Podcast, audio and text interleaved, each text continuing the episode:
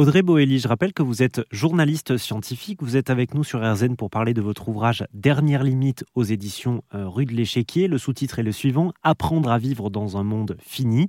Vous avez rencontré des experts et des expertes qui vous ont donné euh, leur vision scientifique des choses hein, dans, leur domaine de la climatologie euh, à l'économie notamment.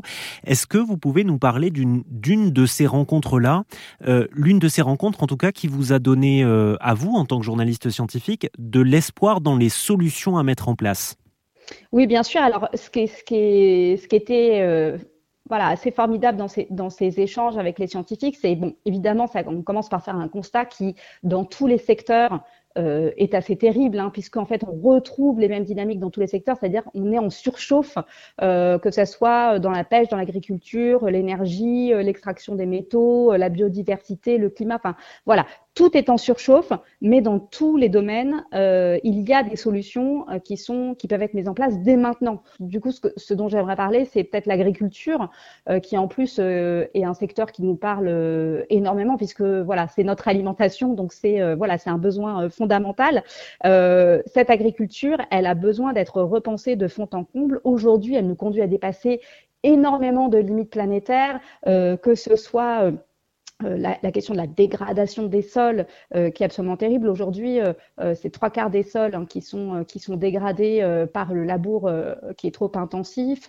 on pollue avec des engrais, des pesticides. voilà, on est, les, rendements agricoles sont amenés à baisser dans le temps, hein, puisque les études nous montrent qu'on devrait perdre 10% de rendement agricole d'ici 2050 si on continue ces pratiques. Donc là, il faut vraiment faire un virage agroécologique logique L'idée, c'est, euh, comme dans beaucoup de, domaines, hein, beaucoup de chercheurs me l'ont dit, s'appuyer sur le vivant, en fait, euh, pour rétablir les équilibres écologiques. Ça veut dire quoi euh, dans l'agriculture? Ça veut dire s'appuyer sur le fonctionnement des écosystèmes pour restaurer les équilibres, pour arrêter de polluer, arrêter de détruire la biodiversité avec des pesticides et pouvoir reproduire autrement. Donc, c'est par exemple enrichir les sols en carbone, ce, qui est, ce qui permet à la fois de, capter du carbone de, de de stocker du carbone, euh, mais aussi d'enrichir la fertilité des sols. Euh, pour ça, il faut travailler avec des sols couverts, comme dans la nature finalement, où les sols ne sont jamais à découvert,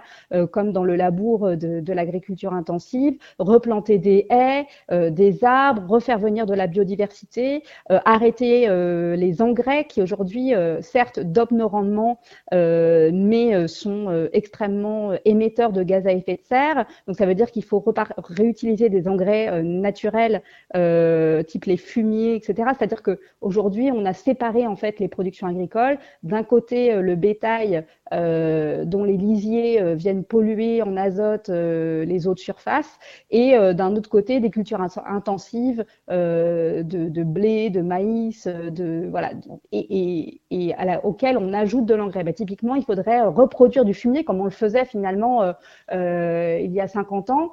Euh, pour euh, enrichir les sols et arrêter d'utiliser ces engrais qui en plus sont fabriqués à base d'énergie fossile, de gaz, euh, et voilà, qui produisent beaucoup d'effets de, serre. Donc c'est comment, en fait, on recrée un écosystème autour de l'agriculture, on s'appuie sur cet écosystème avec de multiples bénéfices. C'est-à-dire qu'il faut arrêter de penser en silo et se dire les vraies solutions, ce sont des solutions systémiques. C'est-à-dire il faut avoir en, vue l'ensemble des équilibres naturels, euh, le climat, la, qualité de l'eau, les sols euh, et la biodiversité et en place des solutions qui restaurent l'ensemble de ces équilibres naturels, comme par exemple c'est le cas de l'agroécologie. Audrey Boelli, journaliste scientifique, autrice du livre Dernière limite aux éditions Rue de l'Échiquier, était avec nous sur RZN. Toutes les infos sont à retrouver sur rzn.fr.